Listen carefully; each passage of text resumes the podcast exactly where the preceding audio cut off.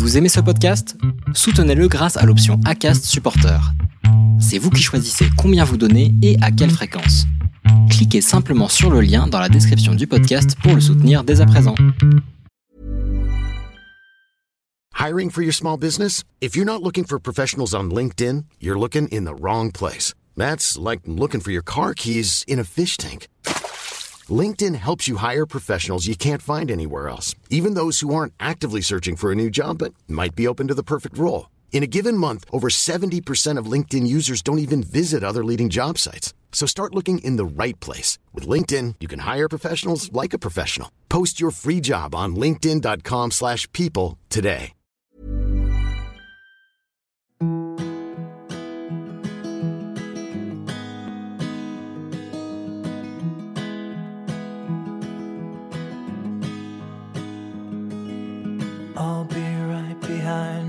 Josephine. I won't leave you waiting in between. And the cigarette you bummed from me is almost burning out. You suck it till your fingers burn. Bienvenue sur le podcast Les enfants vont bien. Ici, vous entendrez parler de PMA à l'étranger, de GPA, de conception artisanale, d'adoption et de bien d'autres termes qui accompagnent les parcours de conception de nos familles. Vous entendrez aussi et surtout des familles homoparentales, monoparentales par choix ou de fait, adoptantes, nous raconter leur parcours extraordinaire au sens littéral du terme vers la parentalité. Parce qu'en France, le chemin est bien avancé mais n'est pas encore abouti, je vous propose d'écouter des témoignages de nos quotidiens qui vont vous rassurer sur le fait que nos enfants vont bien. Vous écoutez l'épisode numéro 17 du podcast Les enfants vont bien. Je vous parle souvent des choix qui s'offrent à nous, des choix que nous devons faire et pour lesquels nous aurions bien besoin d'un avis éclairé. Et puis il y a aussi une question de conviction et d'envie qui nous sont propres, mais pour lesquelles nous aimerions être rassurés. Souvent, nous abordons dans les épisodes des points clés de nos parcours, des questionnements communs, mais sans en connaître vraiment tous les aspects. Notre vision est globale, mais il faut bien se rendre à l'évidence, nous ne sommes pas pour la plupart des spécialistes. Alors, même si nos connaissances sont souvent suffisantes pour nous permettre de prendre des décisions sereines, j'ai pensé qu'il serait bon de pouvoir vous proposer des avis d'experts sur des questions très diverses. Deux avocats, une doula, des psychologues et aussi un médecin gynécologue. Les épisodes que j'enregistrerai avec chacun d'eux s'intercaleront avec vos épisodes de témoignages pour conserver ces moments de partage et d'échange autour de nos familles.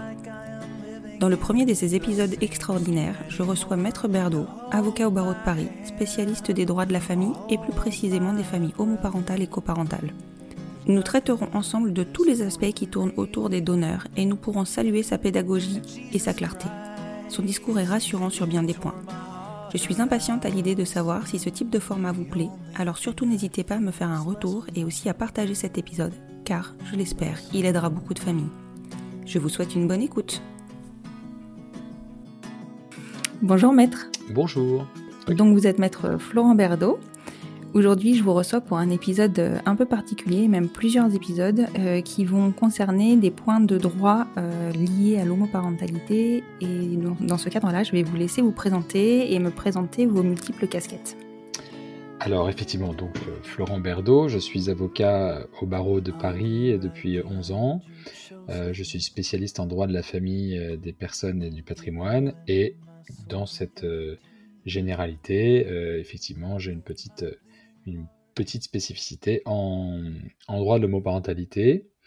Euh, j'ai milité, enfin, je suis toujours euh, membre de la commission juridique de l'APGL, l'Association des parents gays et lesbiens, euh, dans laquelle donc j'ai- milité plusieurs années. Et parallèlement, donc dans le cadre de cette, de cette association, euh, il y a une permanence juridique qui est assez euh, euh, courue, si je puis dire, par les, les adhérents. Et donc on répond sur des questions de parentalité euh, tout à fait générales. Parallèlement, j'ai fondé avec euh, trois autres consoeurs que j'ai rencontrés toujours par la commission juridique de la PGL, l'association française des avocats LGBT. Donc ça, c'est c'est pas spécifiquement lié à l'homoparentalité, c'est lié aux questions euh, plus À générales l'ensemble de des droits droits. LGBT. Mhm. Voilà, et aussi de bah, de, de, pour euh, rassembler un peu la communauté, si, si on peut le dire, de LGBT, des, des, avocats, en tout cas de ceux qui en ont envie. D'accord. Voilà. Super. Donc vous avez vraiment une, spécialisation dans, dans l'homoparentalité et dans l'homosexualité, on va dire au niveau de l'homoparentalité, vous vous êtes spécialisé dès le vote de la loi du mariage ou ça datait même d'avant? Alors, ça datait d'avant. J'ai fait mon mémoire de, de ça s'appelait le DEA à l'époque, donc mémoire de master en, sur le patrimoine du couple Paxé. C'était en 2000, donc c'était immédiatement après le vote de la loi sur le Pax. Mmh après, j'ai fait une thèse en droit de la famille générale. Euh, et, et, euh, non, alors je, me suis engagé euh, à la PGL peu avant le vote de la loi de 2013, mmh mais j'étais déjà dans, dans, la matière puisque j'ai rencontré en fait la, la, copilote, la pilote tout court d'ailleurs de, de, la commission juridique de la PGL, ma consoeur Clélia Richard. Mmh je l'ai rencontrée au travers d'un dossier où on était l'un contre l'autre. D'accord donc c'était déjà un dossier d'homoparentalité. Donc non, j'en ai eu euh, assez tôt dès le début de ma carrière. Et ensuite, le, vote de la loi a permis aux gens de découvrir, pour beaucoup, euh, qu'il existait des, euh, des solutions juridiques à certaines situations, indépendamment du mariage. Et donc ça s'est beaucoup développé à ce moment-là parce que les gens se sont, se sont mobilisés, beaucoup se sont, ont, pris les choses en main. Mmh et se sont rendus compte qu'il y avait matière quand même à se battre pour ses droits avec les, textes existants déjà. Donc, euh, donc ça, s'est développé.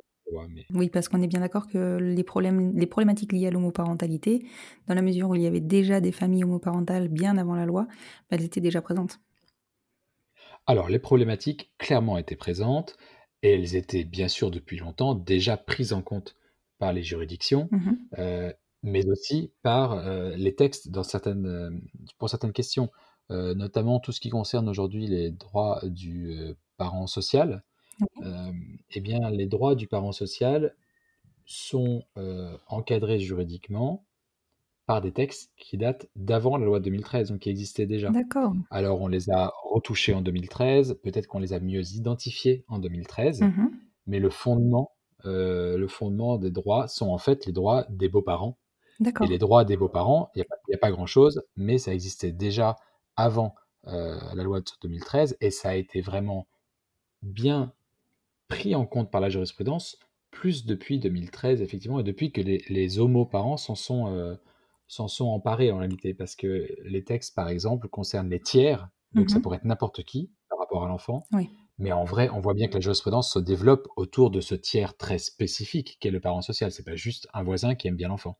Et donc on voit qu'on a, qu'on a bien compris l'enjeu de ces textes après 2013, mais ils existaient déjà avant. Donc les questions d'homoparentalité, tout simplement parce qu'il y avait des homoparents euh, avant la loi de 2013, évidemment, les questions se posaient avant et, depuis longtemps. Oui, donc en fait, il y avait déjà une prise en compte du, euh, du parent social finalement.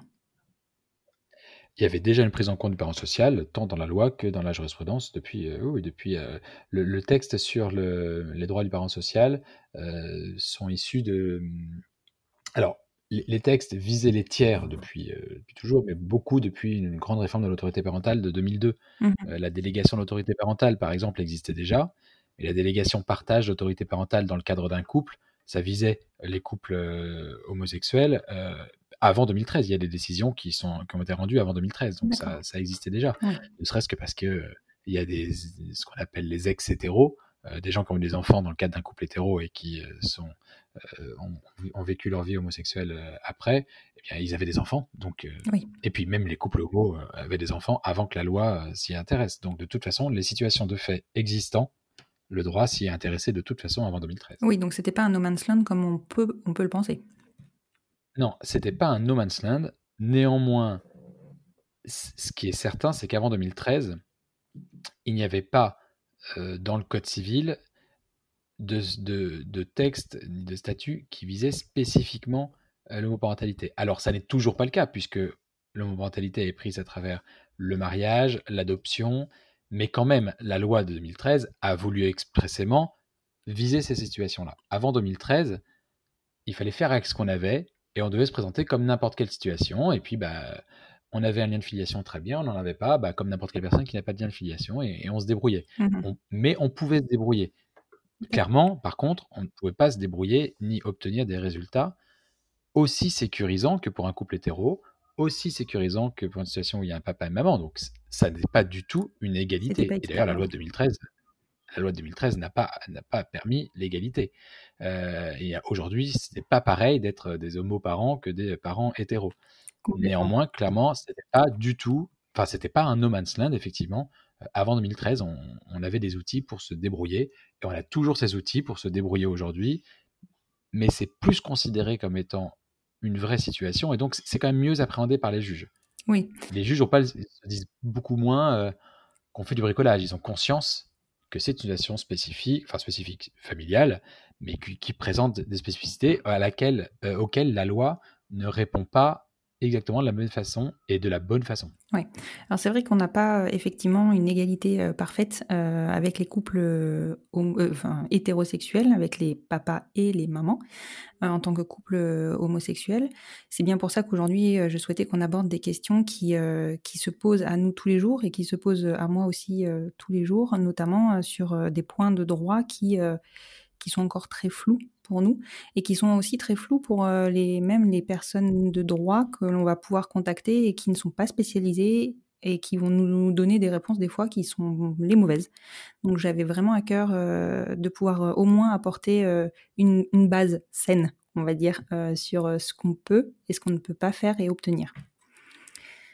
Eh bien, essayons. La première question euh, que je voulais qu'on aborde aujourd'hui, c'était euh, une question autour du, autour du droit du donneur et, du, des, et des renoncements de droit du donneur. Savoir si, euh, oui ou non, le donneur pouvait retrouver des droits de parents biologiques si sa famille avait des droits euh, autour de, bah, pareil, de famille biologique ou pas, et quels sont les risques encourus en fait par les familles euh, qui euh, prendraient un donneur connu? Alors, on est bien d'accord que quand vous visez le donneur, on exclut les dons de sperme dans le cadre de cliniques à l'étranger ou bientôt, une fois que la loi sera passée, en, France. On parle d'insémination. Quand on parle de donneur, on parle d'insémination artisanale, donc soit un ami, soit quelqu'un qu'on a trouvé sur un forum, mais en gros, un géniteur qui ne reconnaît pas l'enfant. Exactement. Alors, euh, donc cette situation, déjà, il faut rappeler euh, euh, aux gens qui nous écoutent que l'insémination artisanale, alors bien sûr, personne ne peut interdire à personne de faire des enfants en mhm. soi. Néanmoins, le fait de manipuler le sperme pour dans, dans, l'objectif de faire une insémination, c'est interdit. Donc, on a couché avec quelqu'un et un enfant est né, c'est une chose. Euh, on a pris une seringue et on a fait en sorte de euh, féconder euh, un nouveau site avec une gamète mâle. on n'a pas le droit. D'accord. Bon, c'est pas grave, la question ne se pose pas. le bébé est fait. Voilà, on en arrive là. Non, ce sur quoi il faut bien attirer l'attention des gens qui nous écoutent, et c'est ce, que, c'est ce sur quoi j'insiste quand je reçois les gens au cabinet, c'est que il n'est pas possible du tout, hein, c'est très clair, il n'est pas possible du tout de renoncer à l'établissement d'une filiation. Donc, la première des choses, c'est que quoi qu'on fasse, le donneur pourra toujours, simplement parce qu'il le souhaite, c'est totalement personnel et c'est totalement euh, arbitraire, mmh décider de reconnaître l'enfant. À quelques moments que ce soit. Donc. Pardon? À quelques moments que ce soit. Alors, non, après, il y a des petites limites. Mais, euh, je, vous dire. Mais du coup, euh, quel que soit euh, ce qu'on peut écrire avant, les chartes de coparentalité, les attestations, les déclarations sur l'honneur, les engagements qu'on ne va pas reconnaître l'enfant, ça ne vaut rien. D'accord. Alors, ça ne veut pas dire qu'il ne faudra pas le faire, notamment dans, un cadre, dans le cadre de dossiers d'adoption d'enfants du conjoint avec un donneur connu, les juges, on s'est rendu compte, apprécient d'avoir une attestation de ce donneur dont ils savent que ça ne vaut rien, mmh et dans lequel il dit qu'il est au courant qu'il y a un enfant aîné de son don, qu'il est au courant qu'il y a une adoption, mais qu'il ne, ne, ne s'engage pas dans la, dans la, dans l'éducation ni même dans la vie de cet enfant. Euh, ça permet au juge de se dire bon bah écoutez, ce tiers était informé, donc c'est pas un enfant dans le dos qui lui a été fait, il n'y a pas de fraude là-dedans. euh, il pourrait très bien, même, juste après avoir signé cette, cette attestation, revenir sur sa parole et aller reconnaître l'enfant n'importe quand. Mhm. Mais au moins, euh, il dit qu'il n'a pas envie, donc on n'est pas en train de prendre les gens pour les traîtres.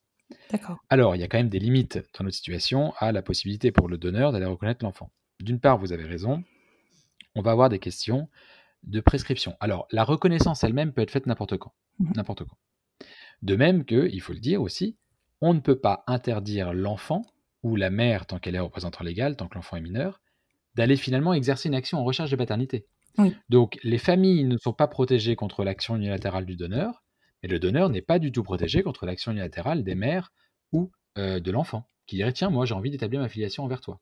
D'accord. Ça, c'est très clair et on ne peut pas, on ne peut pas davantage y renoncer.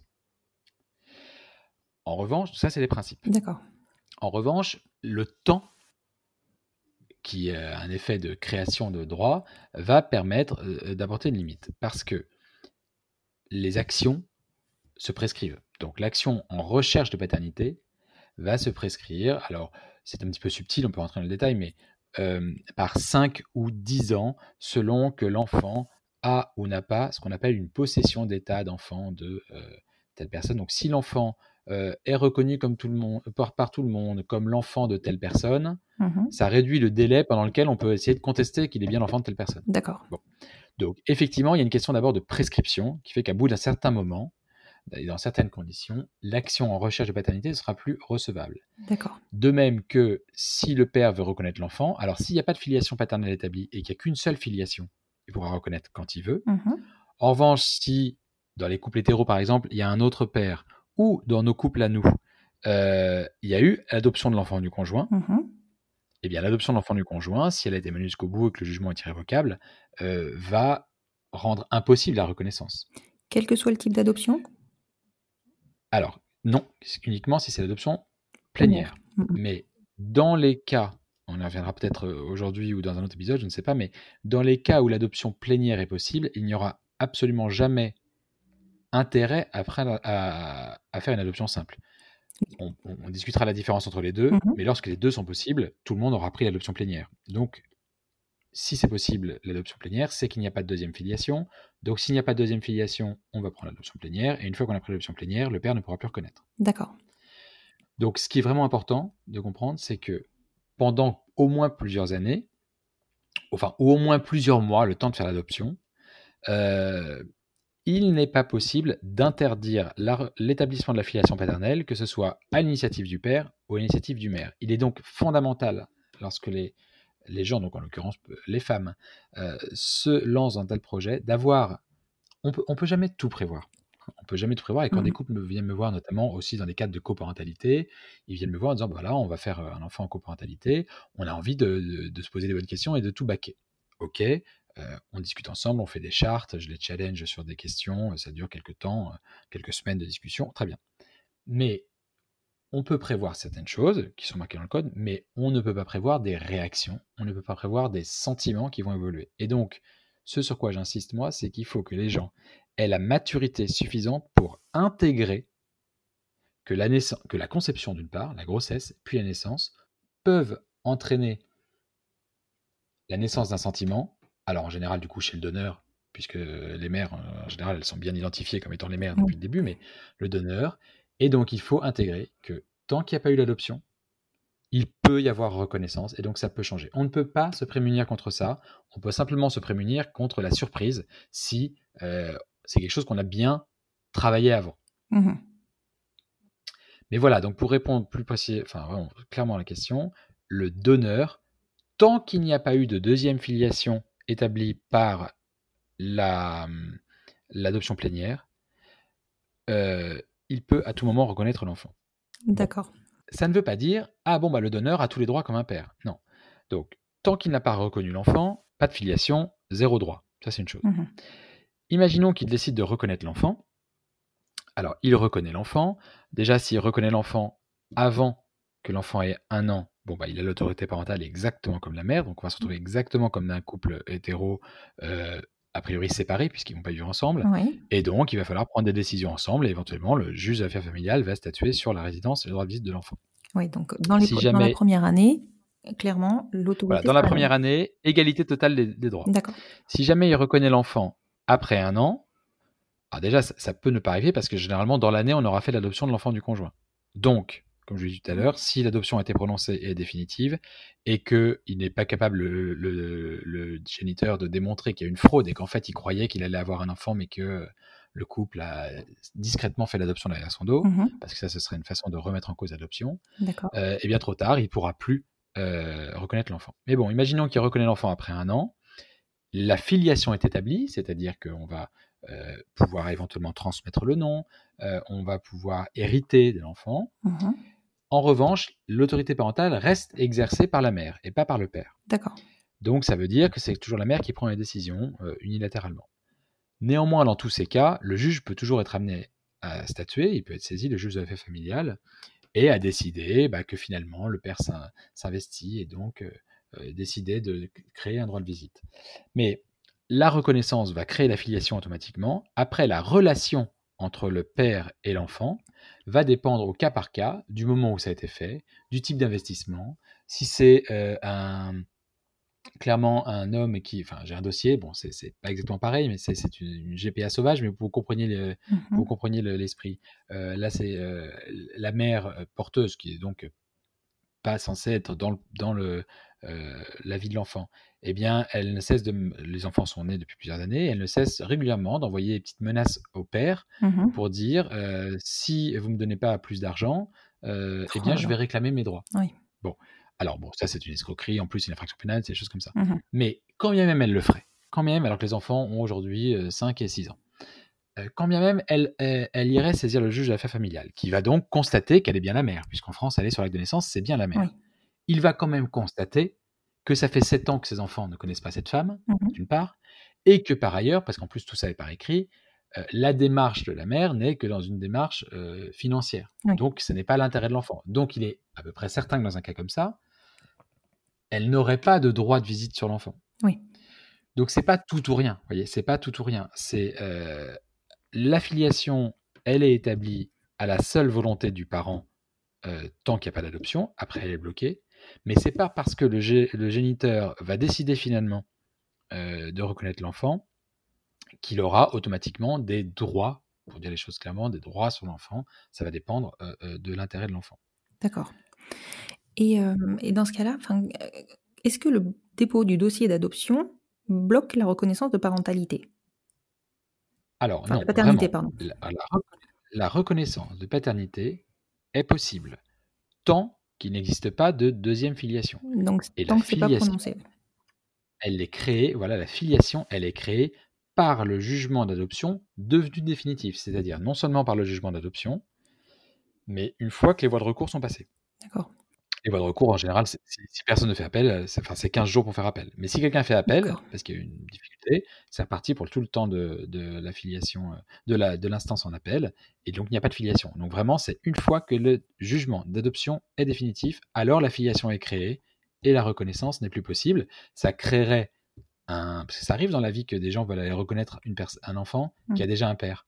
Ça crée dans ce cas-là un conflit de filiation, et le juge tranche entre deux. Sauf que nous, on sera une filiation établie par reconnaissance contre une filiation établie par jugement qui est déjà définitif. D'accord. Donc ce ne sera, pas- ce sera pas possible. D'accord. Donc c'est vrai que là actuellement, euh, concrètement, si euh, nos auditeurs euh, connaissent le donneur et qu'ils déposent un dossier d'adoption, ils ont plutôt intérêt à dire qu'ils ne connaissent pas le donneur, plutôt qu'à dire qu'ils le connaissent, mais que le donneur a renoncé à ses droits. Alors euh, non, D'accord. moi j'aurais une position tout à fait inverse. D'accord. Alors je vous explique pourquoi. Dites-moi. Euh, alors ce qui est certain, c'est que tout ça reste à la volonté du donneur. Donc, un juge ne peut pas dire moi je découvre. Alors on reprend. Vous déposez votre dossier d'adoption dans lequel vous dites voilà l'enfant n'a pas de père. Mhm. deux stratégies possibles. Effectivement, soit on ne dit rien sur la conception, parce qu'il est clair que ce n'est pas une condition légale d'adoption du conjoint, Mhm. et que la Cour de cassation, qui s'est qui s'est prononcée en matière de PM et en matière de GPA plusieurs fois, a bien dit le mode de conception de l'enfant n'est pas une condition de l'adoption. Donc, je peux très bien déposer mon, do- mon dossier d'adoption en disant voilà, cet enfant n'a qu'un seul parent, la mère. Euh, la mère est mariée à son épouse, donc, Mhm. les conditions sont remplies, l'épouse peut adopter l'enfant. Point. En réalité, on le voit là, c'est n'est pas une question de, de loi, c'est la pratique. Euh, l'écrasante majorité des, dossiers d'adoption sont beaucoup plus complets parce que les juges veulent euh, entrer dans la vie des gens pour, euh, parce qu'ils, enfin, soit par bonne conscience professionnelle, parce qu'ils veulent pouvoir statuer dans un cas concret, donc ils veulent connaître le cas concret, mmh soit un peu pour fouiner parfois. Toujours est-il qu'on fait des dossiers dans lesquels on va être un peu plus euh, détaillé sur, euh, sur, euh, sur, sur la situation.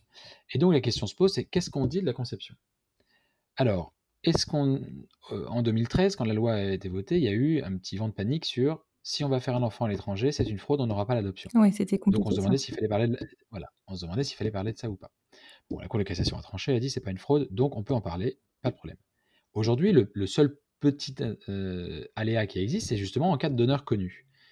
Bon, bah, si on parle de l'existence d'un donneur connu, certains juges peuvent se dire, et ça a été le cas, il y a eu, ça a été des questions qui ont été soulevées, pour autant les adoptions ont été prononcées quand même, mais des questions ont été soulevées, et qui disaient, bah, il existe donc un géniteur, dans l'entourage plus ou moins proche de l'enfant, est-ce qu'il ne serait pas l'intérêt de l'enfant de ne pas prononcer l'adoption plénière pour lui permettre de choisir plus tard d'aller ou non faire reconnaître son, sa filiation paternelle. Mmh évidemment, ça ne correspond pas du tout au mécanisme de la famille homoparentale, puisque ce n'est pas une question de on, fait, on, te fait avec un père et tu auras le choix d'aller chercher ou pas. Non, on a besoin d'un géniteur, on t'explique comment tu as été fait, mais dans ce schéma familial, tu n'as pas de père, point, c'est comme ça.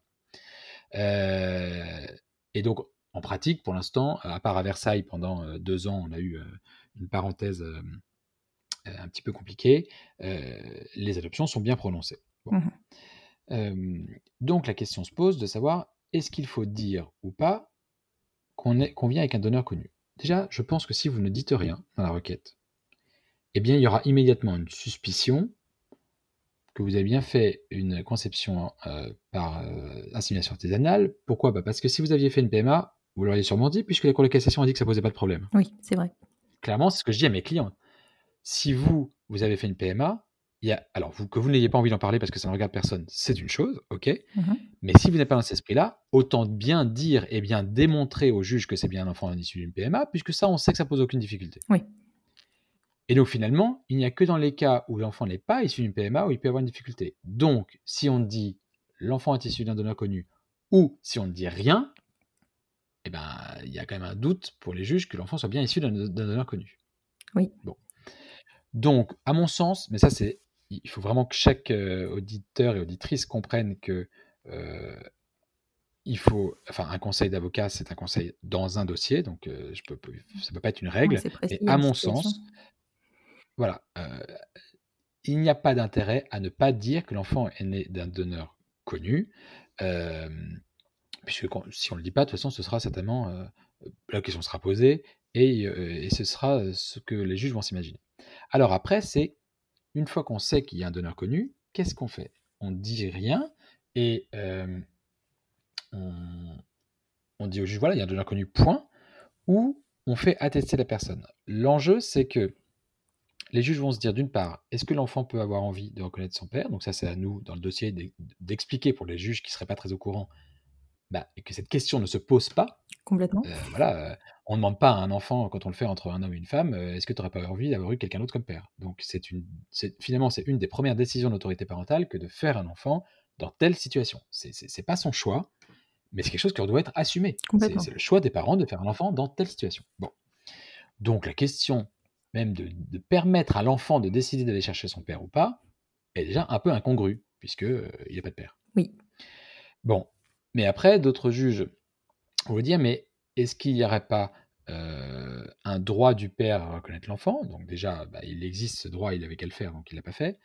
Mais est-ce qu'on est bien sûr que euh, le père était informé? Et donc c'est sur cette question-là que pour rassurer les juges, en général, encore une fois, en général, je conseille euh, mes clientes je conseille à mes clientes de mettre dans le dossier une attestation du géniteur, s'il veut bien d'une part et si elles ont encore contact avec lui, parce que ça peut arriver que ce soit pas le cas. Oui, c'est vrai. Une attestation du géniteur disant, euh, voilà, que, comme je disais tout à l'heure, qu'il est informé de la naissance de l'enfant, même si c'est, il n'y a pas de photo euh, de, de trois fois par an, mais qui sait que l'enfant est né euh, et qu'il n'a pas de lien, ou qui sait qu'un enfant est né et qu'il le voit deux fois par an, mais c'est très bien, mais il n'éduque pas. Bon, bref, une attestation de, de son témoignage euh, qui permet au juge de se dire, ok, on n'a pas fait de fraude derrière le dos de cette personne, et donc cette personne ne pourra pas plus tard venir s'en plaindre, et notamment faire ce qu'on appelle une tierce opposition. Mhm. Puisqu'il ne pourra pas dire Ah, je ne savais pas, on m'a volé mon enfant. Bah non, dans le dossier, on a une preuve que vous le saviez. Alors certes, vous auriez pu quand même le reconnaître à l'époque, mais maintenant vous le saviez, il n'y a pas eu de fraude, tant pis, et le jugement est, est- est rendu. Donc, pour résumer, moi je pense que euh, si on souhaite évoquer euh, la conception de l'enfant, ce qui, à mon sens, est plus efficace, je dis pas que c'est bien, c'est peut-être pas- c'est peut-être contraire au- aux valeurs et au militantisme, euh, et puis ça, ça ne regarde personne, c'est vrai, Mhm. mais c'est plus efficace, puisque de toute façon la question va se poser, eh bien, il faut, euh, dans ces cas-là, dire que l'enfant a été conçu avec un donneur connu, et si le donneur le veut bien, produire une attestation de ce donneur est un, on va dire, facilite la compréhension par le juge du dossier. Euh, souvent, les gens ont une inquiétude qui est oui, mais si je donne le nom du donneur et une attestation, qu'est-ce qui me dit que les juges ne vont pas aller établir la filiation et dire ah, tiens, vous êtes là, c'est vous le père. Mhm. Alors, ah bah, ça, il faut rassurer tout le monde, ça n'est pas possible. Il y a que La reconnaissance et l'établissement de la filiation ne peut pas être fait par le procureur de la République ou il n'y a que l'enfant, son représentant légal ou le parent qui peuvent établir la filiation. D'accord. Et alors, dans le cas où le donneur déciderait donc de faire reconnaître euh, son, sa paternité et donc sa filiation, et donc demanderait ou obtiendrait d'office euh, l'autorité parentale, qu'advient-il du parent social puisqu'il n'y a pas encore de reconnaissance tripartite d'autorité parentale Euh, Qu'est-ce qui se passe pour le parent social ou le deuxième parent? Alors, la place du parent social, c'est une question majeure et qui a des réponses assez... Enfin, il y a plusieurs types de réponses, plusieurs degrés, parce qu'il y a plusieurs types de parents sociaux. Il est clair que le parent, dans un cadre d'une coparentalité, un père, une mère qui font un enfant ensemble, mais la mère est avec une compagne et ou le père est avec un compagnon, il y a bien des coparents, néanmoins ils sont intégrés comme étant des coparents dès le début, donc on va faire dans la charte, on va essayer de voir quel peut être leur statut. C'est pas tout à fait la même chose, notamment dans la construction du projet, que un enfant dans un couple de femmes euh, où il n'y a que deux mères. Mhm. Et puis c'est encore même différent d'un- d'une coparentalité vraiment voulue à quatre. Mm. Il y a des coparentalités où ce sont deux personnes avec chacun leur conjoint, et d'autres où ce sont deux, euh, deux couples qui veulent vraiment être à quatre parents. Bon. Alors, ces parents-là ont le même statut au point de vue de la loi, mais pourtant, c'est quand même pas exactement la même démarche. Euh, prenons le cas donc d'un couple de femmes qui comptait avoir un enfant ensemble et qui a eu un recours avec un donneur, et puis le donneur reconnaît l'enfant, mais c'était pas prévu. Alors, ce qui est certain, c'est que juridiquement, le père ayant reconnu l'enfant, il est père légal, on a un père, une mère, l'adoption, c'est fini. Donc, il ne peut pas y avoir de lien de filiation avec un troisième parent. Mais ça, il faut l'intégrer globalement, que le, le- le mythe d'avoir trois parents légaux, en réalité, ça n'existe pas, puisque ça ne serait possible qu'à travers l'adoption simple, Mhm. qui, effectivement, contrairement à l'adoption plénière, crée un lien de filiation sans détruire les autres Mhm. Alors que le lien de filiation plénière vient remplacer le lien biologique, sauf lorsqu'il y a un mariage, évidemment. Euh, mais la filiation, l'adoption plénière vient empêcher la filiation paternelle de se- de- de d'être connue, ce qui n'est pas le cas de l'adoption simple. Néanmoins, l'adoption simple a un effet, bon, c'est la loi, c'est comme ça, c'est qu'elle transfère l'autorité parentale vers l'adoptant ou vers le couple que l'adoptant forme avec euh, un, des, un des parents. Ça veut donc dire que de toute façon, l'autre parent va la perdre. Oui. Et bien donc, euh, vu que c'est jamais ce qu'il veut, il va jamais consentir à l'adoption. Oui, nécessairement. Donc là, le père qui va reconnaître l'enfant, c'est parce qu'il finalement il s'était dit, alors soit c'était prévu, soit c'était pas prévu, c'est né un sentiment qui est né à la naissance. Il dit ah mais en fait j'ai envie d'être le père, je reconnais l'enfant. Il est très peu probable que trois semaines après, il, a- il consente à l'adoption de son enfant et donc qu'il perde ses droits. Oui, ce serait pas logique. Par ailleurs, même s'il le fait, parce que j'ai eu un dossier comme ça où il dit non, non, mais moi je veux reconnaître l'enfant, euh, mais il n'y a pas de problème pour que tu l'adoptes, euh, pour que l'épouse de la mère l'adopte après, c'est juste symbolique pour moi. Et bien le juge dit bah non, euh, il n'est jamais de l'intérêt de l'enfant qu'un de ses parents qui a volontairement voulu être parent se prive de ses droits. Oui.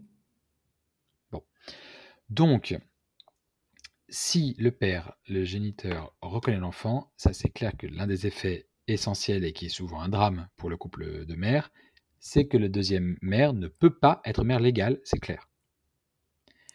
Alors pour autant, et, ça, je veux dire, c'est pareil pour les, les coparents, dans le cadre d'une coparentalité, les conjoints des parents, on ne peut pas avoir de plusieurs filiations. Alors, qu'est-ce qu'on fait? Il y a deux, il y, a plusieurs petites choses à faire, mais il y en a deux principales. L'une des premières, mais qui nécessite l'accord des parents, donc de la mère biologique et légale, et également de ce géniteur qui est devenu père légal en reconnaissant l'enfant, mmh c'est de faire une délégation partage d'autorité parentale. Dans ces cas-là, ça ne retire strictement rien aux parents. Il y a deux parents qui ont tous les deux le lien de filiation, qui ont tous les deux l'autorité parentale, et il y a ce troisième parent qui n'a pas de lien de filiation, mais qui aura l'autorité parentale et qui l'exercera avec les autres. Et ce n'est pas subsidiaire, c'est-à-dire qu'au lieu d'avoir deux titulaires d'autorité parentale, on en a trois. Les décisions, au lieu d'être prises à deux, doivent être prises à trois. Mmh et si l'un des trois n'est pas d'accord, il bloque les deux autres. Il n'y a pas de principaux et, et euh, accessoires. Euh, il bloque les deux autres, et si le conflit est tel qu'on n'arrive pas à se mettre d'accord, eh bien, il faut saisir le juge, comme dans n'importe quel euh, couple parental, qui va devoir trancher entre les, positions des uns et des autres. D'accord. Donc ça, première chose, la délégation partage d'autorité parentale. Alors, qui, bon, c'est une requête qui se fait donc à la demande des parents, devant le tribunal, devant le juge d'affaires familiales, et qui nécessite la preuve de circonstances particulières. Donc c'est parfois un peu compliqué parce qu'il faut dire bah, qu'est-ce que c'est que les circonstances particulières? ça va être bah, c'est d'ailleurs c'était le cas avant la loi de 2013, lorsque les couples de femmes se séparaient, il y avait donc nécessairement qu'une seule mère, mmh mais pour autant elles s'entendaient bien, elles continuaient à garder les enfants en alternance, en droit de visite, et du coup la jurisprudence disait bah voilà les enfants sont amenés à vivre avec leur deuxième maman qui n'est pas une mère légale, donc qui n'a pas l'autorité parentale, donc qui ne peut pas prendre les décisions, alors que de toute façon, qu'on le veuille ou non, il vit avec elle une partie du temps. C'est donc une circonstance particulière qui justifie la délégation d'autorité parentale. Ça, c'était des décisions qui existaient déjà avant la loi. Mmh euh, donc voilà, donc premièrement, la délégation d'autorité parentale. La délégation partage d'autorité parentale, pardon. C'est important de dire partage, puisque ça montre que, que les parents biologiques ne perdent rien, ah oui. ils partagent. Et puis deuxièmement, ce qui se retrouve plutôt dans un cadre contentieux, puisque si jamais il n'y a pas de contentieux, il n'y a pas vraiment de raison de le demander, mais euh, un parent social qui serait évincé par un parent biologique, donc soit après une séparation, euh, soit parce que le père, dans le cadre euh, de, l'exemple qu'on prend nous, s'opposerait farouchement à ce que l'enfant voit la compagne de la mère, bon, imaginons, alors ce parent social, en tant que tiers à l'enfant, euh, peut euh, réclamer euh, du juge qu'il fixe les modalités de ses relations personnelles, en gros des droits de visite et d'hébergement qui peuvent prendre plein de, modalités. Donc c'est une possibilité pour le, pour le parent social de conserver un lien comme des parents séparés. En revanche, ça ne crée pas l'affiliation et ça ne crée pas cette fois-ci l'autorité parentale. Mais il est clair que si on a fait la délégation de l'autorité parentale avant de se séparer, ou même après s'être séparé en s'entendant bien, et qu'on y ajoute ce droit de visite et d'hébergement à l'amiable ou devant le juge, eh bien, le parent social a quand même un statut assez protégé dans le sens où il peut prendre des décisions, il a une décision de justice qui lui permet de voir l'enfant selon un certain rythme comme des parents séparés euh, et, qui, euh, et dont la violation est une infraction pénale, donc euh, le parent biologique n'est pas tout, tout puissant. En revanche, c'est clair, il y a une différence majeure c'est l'absence du lien de filiation. Ça, le lien de filiation, c'est l'adoption, point final. Si le père reconnaît, pas possible. Oui, donc ça, c'est vraiment ce qu'il faut retenir, c'est que s'il y a reconnaissance du, donneur, la, filiation... Ça bloque la filiation par, la, par le coparent. D'accord. Et alors, j'ai entendu aussi parler de... Alors, je ne sais pas hein, si c'est si c'est vrai ou pas, mais on m'a dit qu'il était possible que la famille, même si le donneur renonçait à ses droits, la famille du donneur pouvait, elle, faire valoir ses droits sur l'enfant euh, né. Alors, euh, s'il n'y a, pas de reconnaissance, pardon, il n'y a pas de père légal. S'il n'y a pas de père légal, il n'y a pas de lien de filiation et donc il n'y a pas de lien avec les grands-parents, les oncles, les tantes, tout ça. D'accord. Donc ça, c'est un point qui En revanche, n'importe qui pourrait se positionner comme étant un tiers à l'enfant, puisque le texte vise les tiers, mmh que ce soit un parent social ou un oncle, une tante ou des grands-parents. Et, euh, et dire, voilà, bon, ok, je ne suis pas officiellement la grand-mère légale de l'enfant. Néanmoins, je suis la mère de son géniteur, bon, et j'arrive à le prouver, et je souhaite faire établir euh, des, relations personnelles avec cet enfant. Donc, le fondement légal, il peut exister. Maintenant, euh, les parents d'un donneur qui on l'a trouvé sur Internet, par exemple, je pense qu'ils n'obtiendraient pas de droit de visite. Oui parce que c'est pas du tout l'intérêt de l'enfant. Et, les juges pourraient le comprendre, que c'est pas du tout l'intérêt de l'enfant, puisque l'enfant va grandir donc avec euh, un lien avec ces deux personnes qui se prétendent grands-parents, alors même que le père, lui, ne, ne, réclame rien du tout, c'est hyper traumatisant. Oui, c'est sûr. C'est vrai que Donc non, non, non. S'il n'y a pas de lien de filiation, il n'y aura pas d'héritage. et, il y aura, et, en pure théorie, il existe ce droit de faire établir des relations personnelles avec un enfant, mais c'est toujours selon l'intérêt de l'enfant. Il faut quand même qu'il y ait un minimum de, de lien c'est pas parce qu'on est les parents du géniteur que clac, on a le droit à un week-end, euh, à une semaine de vacances euh, l'été comme n'importe quel grand-parent. Oui. Donc s'il faut retenir, et c'est vrai que c'est euh, le point principal, c'est que, et c'est rassurant d'ailleurs, c'est que les juges fonctionnent systématiquement dans l'intérêt de l'enfant. Alors, il faut effectivement le retenir, et c'est pas juste un feeling des juges, c'est tous les textes internationaux qui lient la France, la Convention internationale des droits de l'enfant, mais même les textes européens et, notre Code civil lui-même fonde l'intégralité du droit de la enfin, du droit de l'autorité parentale sur l'intérêt de l'enfant. Donc de toute façon, l'intérêt de l'enfant est même une, notion qui permet d'écarter une loi, si jamais on a besoin de... On considère que tel effet de la loi est contraire à l'intérêt de l'enfant. Mmh Donc euh, il y aura toujours en matière familiale une appréciation du juge. Oui. Alors après, on ne pourra jamais empêcher un juge de penser que le biologique, c'est plus dans l'intérêt de l'enfant que le social, que la maman, c'est plus dans l'intérêt de l'enfant que le papa, que euh, un papa et une maman, c'est plus dans l'intérêt de l'enfant que de maman. Ça, c'est de l'appréciation souveraine, puisque l'intérêt de l'enfant est une notion de fait mmh que la Cour de cassation ne va pas contrôler. La Cour de cassation ne dit pas ça, c'est l'intérêt de l'enfant. La Cour de cassation ne, vérifiera qu'une chose, c'est est-ce que le juge a considéré que c'était l'intérêt de l'enfant? Donc c'est très aléatoire, c'est une notion qui n'est jamais vraiment définie. En revanche, c'est une notion qui est absolument omniprésente. Oui. Après, c'est vrai qu'on peut toujours se poser la question de l'impartialité des juges, puisqu'on a tous, un, enfin, un juge est humain, et donc il a forcément ses, opinions, ses points de vue, et forcément, ça, même si ça ne devrait pas, ça influe dans les jugements.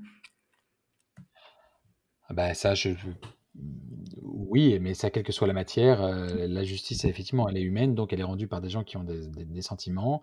Euh, maintenant, les juges ont, eux aussi prêté serment de rendre la justice de façon impartiale et en droit, c'est-à-dire en mettant de côté le plus possible euh, leurs propres sentiments s'il n'est pas fondé sur l'appréciation de la loi. Mmh donc, toute la, réalité de, de l'impartialité, c'est en avoir conscience ou pas en avoir conscience. Un juge qui consciemment décide en fonction d'un feeling personnel bah, il n'était pas très impartial. Un juge qui inconsciemment euh, décide euh, en fonction d'un film personnel, bah, c'est la vie.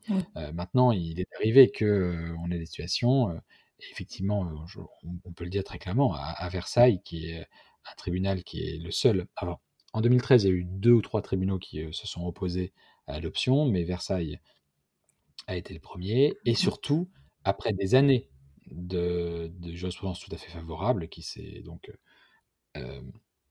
aligné sur celle de la Cour de cassation, euh, pendant deux ans, le tribunal de grande instance de Versailles a rejeté toutes les adoptions. Avec des motifs tout à fait euh, rocambolesques, euh, qui ne voulaient rien dire en droit, qui confondaient l'accès aux origines avec le droit de la filiation, et qui manifestaient vraiment une volonté de ne pas permettre les adoptions. Là, là, il y avait une difficulté claire, de, positionnement idéologique, euh, qui, on avait un peu parlé dans la presse, et puis c'était un tel systématisme que ça ne pouvait être que, que ça. Mmh eh bien, ça, on ne peut qu'espérer que soit un juge soit sanctionné si les gens osent, soit que le juge s'en aille.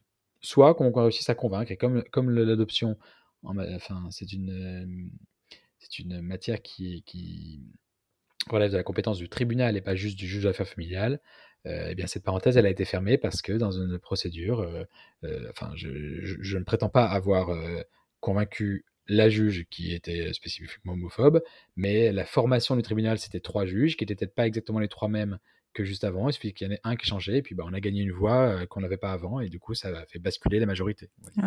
Et donc, désormais, le tribunal rend à nouveau des jugements favorables, mais jusqu'à un prochain juge. Oui, voilà, c'est ça. C'est ça. Ah je pense qu'on a pas mal débroussaillé le terrain sur, euh, sur euh, les droits du donneur, euh, du donneur connu. Maintenant, j'aimerais qu'on aborde un dernier point concernant les donneurs, c'est, puisque c'est assez récent finalement, les donneurs semi-anonymes. Quels sont leurs droits? Quelles sont leurs, les possibilités aussi de l'enfant en suivant? Enfin, quelle est la, la spécificité du donneur semi-anonyme dans le cadre de la PMA à l'étranger? Dans le cadre du, projet de loi PMA, euh, il est envisagé que euh, l'anonymat puisse être levé à l'initiative de l'enfant, mmh euh, mais pour l'instant, ça n'existe pas. Il faut bien comprendre que la question de l'anonymat, c'est une question qui relève ou du semi-anonymat, et notamment dans le cadre de dons dirigés, c'est-à-dire telle personne qui donne pour telle personne, donc du coup c'est plus du tout anonyme. C'est une question qui relève de l'accès aux origines, c'est-à-dire du droit d'une personne à savoir d'où elle vient. C'est une question absolument différente de l'établissement de la filiation. Mmh C'est-à-dire que dans tous les cas, les donneurs semi-anonymes ou même pas anonymes du tout euh, ne peuvent pas devenir les pères. Oui, d'accord. Donc, ça, c'est vraiment... Euh, alors, euh, j'aurais une petite nuance sur la loi néerlandaise qui, qui a été réformée il y a quelques années et qui n'est plus si claire que ça sur cette question-là mais qui ne statue, qui ne dit pas pour autant qu'ils peuvent, mais qui n'est plus si clair que ça. Mais sinon, toutes les lois, et c'est le cas de la loi française euh, sur la PMA actuelle, alors certes qui ne concerne que les couples hétéros, mais quand même, les, donneurs n'ont absolument pas le droit, enfin, euh, le don exclut l'établissement de la filiation. D'accord. Donc les donneurs anonymes ou semi-anonymes, en général, ils n'ont même aucun droit, c'est plutôt le droit de, l'enfant d'avoir accès à telle ou telle euh, information.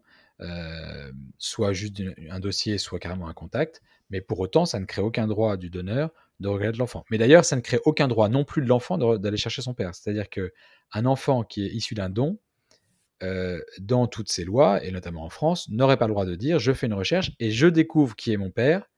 Alors soit je le découvre par mes propres moyens, soit la loi m'a permis d'accéder aux origines, et je décide de faire une action contre lui pour faire établir la filiation. Ça n'est pas possible, c'est-à-dire que ce serait une fin de non-recevoir. Le simple fait d'avoir été issu de tel don rend irrecevable l'action qui viserait à faire établir la filiation. D'accord. Et ça, c'est une règle assez universelle selon toutes les lois. Hein. D'accord. La distinction entre, euh, entre l'accès aux origines et l'établissement de la filiation. Quand je dis établissement de filiation, c'est euh, le nom, l'héritage, l'autorité parentale, tout ça, c'est lié à la filiation, c'est du juridique. Et ça, ça n'est pas du tout possible euh, dans le cadre d'un don connu. Ouais. Et c'est vrai que c'est bien l'amalgame qu'on fait, c'est que l'accès à la filiation et le, la, connaissance des origines, enfin le droit à la connaissance des origines, c'est deux choses complètement différentes. Ah, c'est deux choses complètement différentes. Oui. C'est vraiment, il y en a un qui, qui, qui l'accès aux origines ressorti à, aux questions d'éthique et de bioéthique, et de droit des, des, enfants de, de, voilà, de savoir d'où ils viennent. Mmh la question de la filiation, c'est vraiment le droit de la famille, c'est les, liens et c'est bah, c'est tout à fait juridique, quoi. C'est plus du tout de l'éthique. D'accord. Ok. Bon, c'est assez clair, effectivement. Euh, je pense qu'on a abordé la plupart des points concernant euh, euh, les, les, donneurs. Je vous remercie beaucoup, Maître Berdo, pour, euh, pour toutes ces précisions sur, sur l'ensemble des cas qu'on a abordés aujourd'hui. C'est vrai que c'est pour nous, c'est très rassurant de savoir qu'il y a des, des, hommes de loi, on va dire, qui s'y connaissent, parce que c'est assez fréquent qu'on se retrouve face à un notaire ou face à un avocat qui ne sait pas nous répondre. Donc aujourd'hui, je vais clairement inviter nos auditeurs à vous contacter s'ils ont besoin d'aide juridique et je vais mettre en note de cet épisode le compte, bah, votre, votre site internet. Ce sera même le plus simple qu'on puisse euh, venir vers vous. Eh bien, avec plaisir. Et merci beaucoup de, de votre confiance aussi. Je vous en prie. À très bientôt. Merci. Au revoir. Au revoir.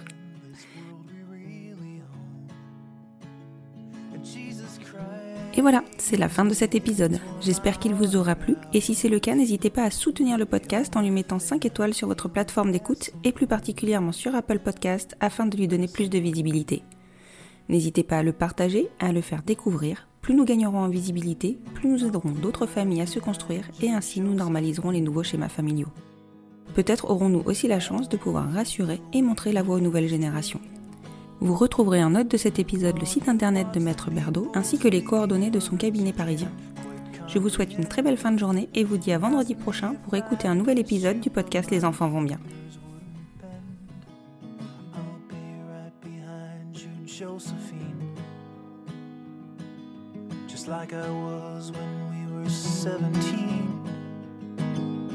Guess it's only been a year, but still it feels like 34.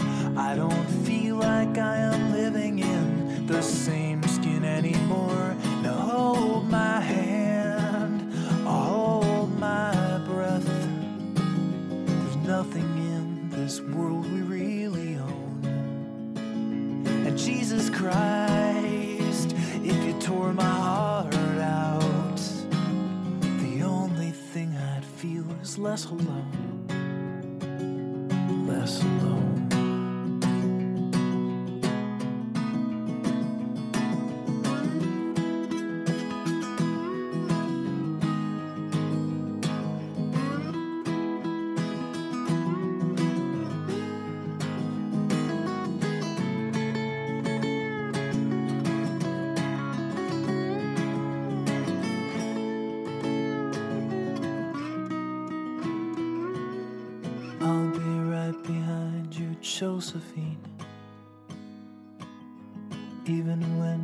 Soul's an amputee.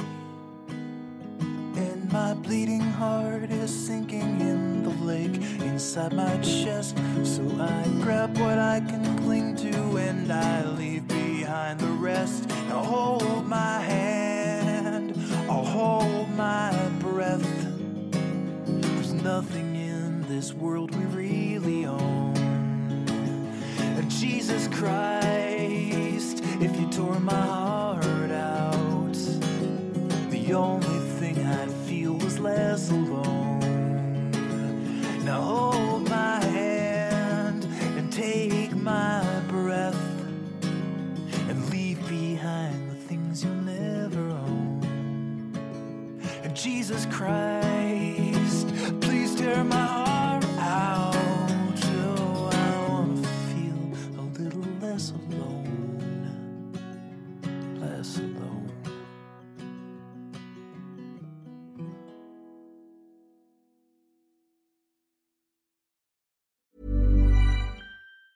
Planning for your next trip? Elevate your travel style with Quince. Quince has all the jet setting essentials you'll want for your next getaway, like European linen, premium luggage options, buttery soft Italian leather bags, and so much more. And it's all priced at 50 to 80% less than similar brands. Plus, Quince only works with factories that use safe and ethical manufacturing practices. Pack your bags with high-quality essentials you'll be wearing for vacations to come with Quince. Go to quince.com slash trip for free shipping and 365-day returns.